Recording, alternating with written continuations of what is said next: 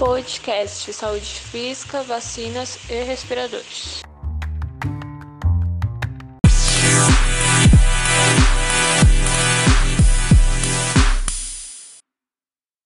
Olá, ouvintes. Somos locutores. Meu nome é Ana Júlia.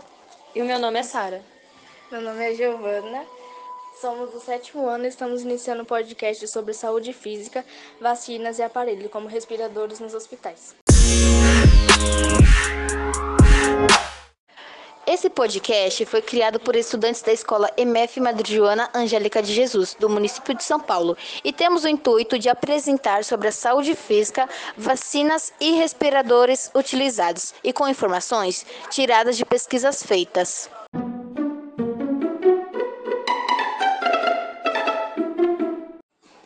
Falamos sobre saúde física em meio à pandemia. O que é saúde física?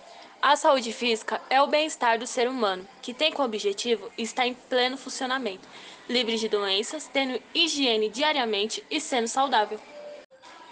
E qual é o porquê de manter higiênico e saudável o nosso corpo humano?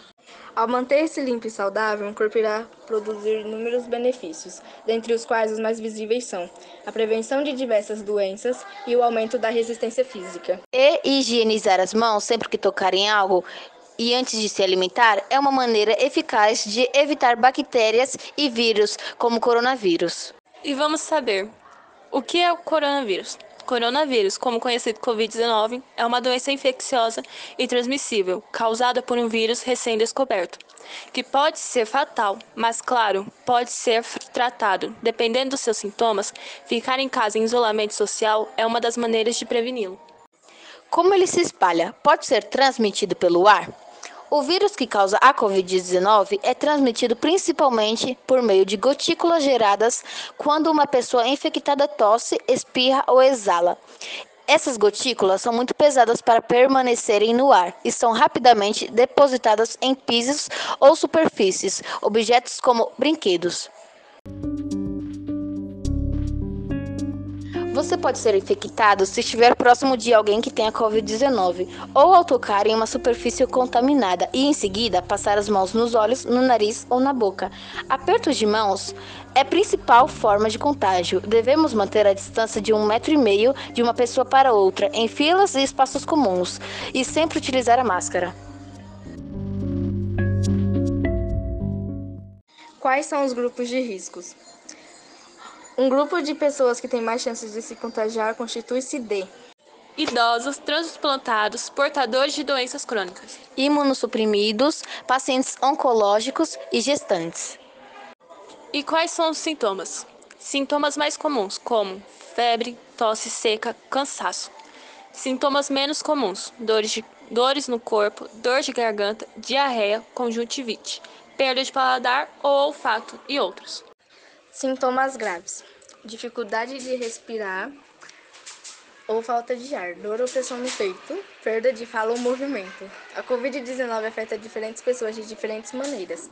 A maioria das pessoas infectadas apresentam sintomas leves a moderados da doença e não precisarão ser hospitalizadas. E claro, procure atendimento médico imediato se estiver sintomas graves. Sempre ligue antes de ir ao médico ou posto de saúde, clínicas ou hospitais.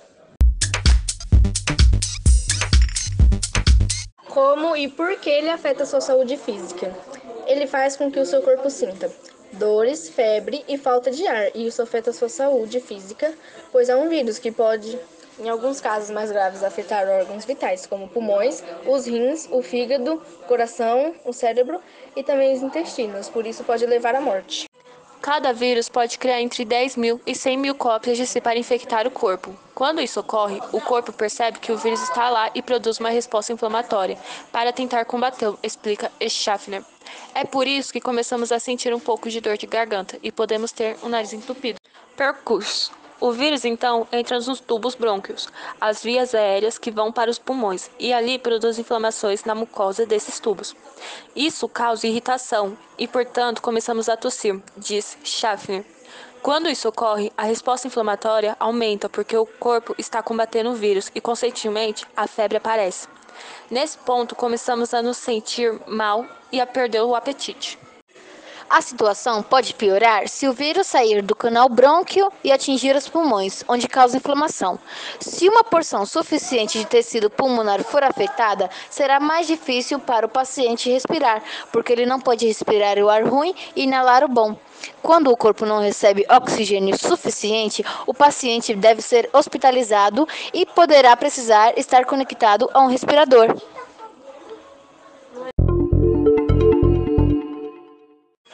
Os respiradores. Os respiradores são recursos indispensáveis para pacientes com insuficiência respiratória grave após infecção pelo novo coronavírus. Pesquisas preliminares em alguns países, no entanto, indicam taxas de letalidade elevadas entre pacientes entubados. Mas por que isso ocorre? Ficaremos com a resposta da Aldine Nunes, técnica de análise do laboratório do Hospital Municipal Tidecetuba, da Zona Leste de São Paulo. É, por que, que as pessoas morrem ao serem entubadas? Então, no caso, elas acabam morrendo ao serem entubadas porque muitas vezes elas não correspondem ao tratamento durante esse período de intubação, sofrendo complicações também é, não respondendo ao tratamento médico esperado.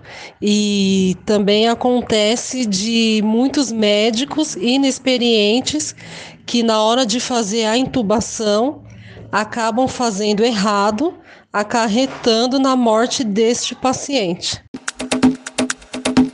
A criação dos ventiladores pulmonar emergencial Inspire foi criado por engenheiros da USP e também foi aprovado nos testes. Os ventiladores convencionais custam em média 15 mil reais e o novo ventilador Inspire é de mais ou menos mil reais. Testes com animais, seres humanos e avaliações técnicas mostram eficiência do aparelho ventilador, que pode ser fabricado em duas horas, a um custo 15 vezes menor que outros disponíveis no mercado. A Agência Nacional de Vigilância Sanitária, Anvisa, autorizou em 13 de agosto a USP a iniciar a produção do ventilador emergencial Inspire, desenvolvido pela equipe do professor Raul Gonzalez Lima, da Escola Politécnica. Iremos saber como se dá a relação entre se prevenir com novos hábitos em meio à pandemia se acostumar com novos hábitos nem sempre é fácil, requer mais tempo e mais cuidados para a prevenção do Covid-19. E que, se fazer corretamente, ficará imune às bactérias e sintomas que acabam fazendo mal do nosso corpo, apresentadas devidamente a doenças.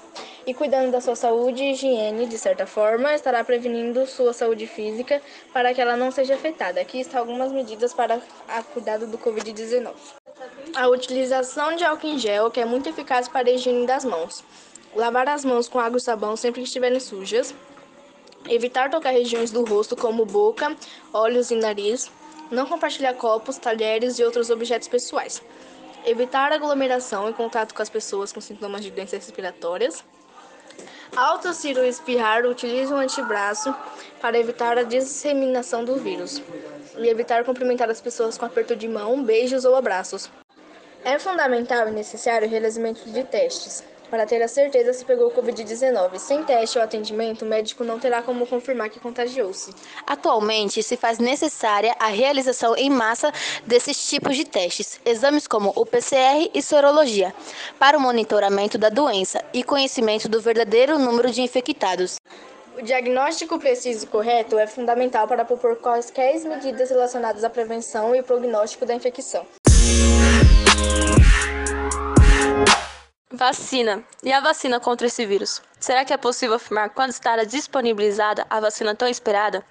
Conforme as informações, vacinas estão sendo testadas. Algumas vacinas contra o Covid-19 estão nas fases finais de testagem, chamadas de fase 3, com o objetivo de apresentar resultados efetivos relacionados à prevenção. No Brasil, a vacina em desenvolvimento, a Coronavac, pelo Instituto Butantan, está justamente na etapa de investigar se ela é capaz de proteger totalmente contra a Covid-19. O mundo espera ter as vacinas disponíveis em breve como uma das medidas mais culto efetivas para controlar a pandemia, o coronavírus e diminuir os impactos na saúde.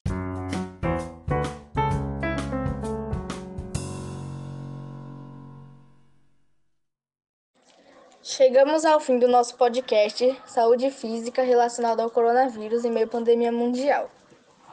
Não se esqueçam de usar medidas preventivas, como o uso de máscara e lavar as mãos.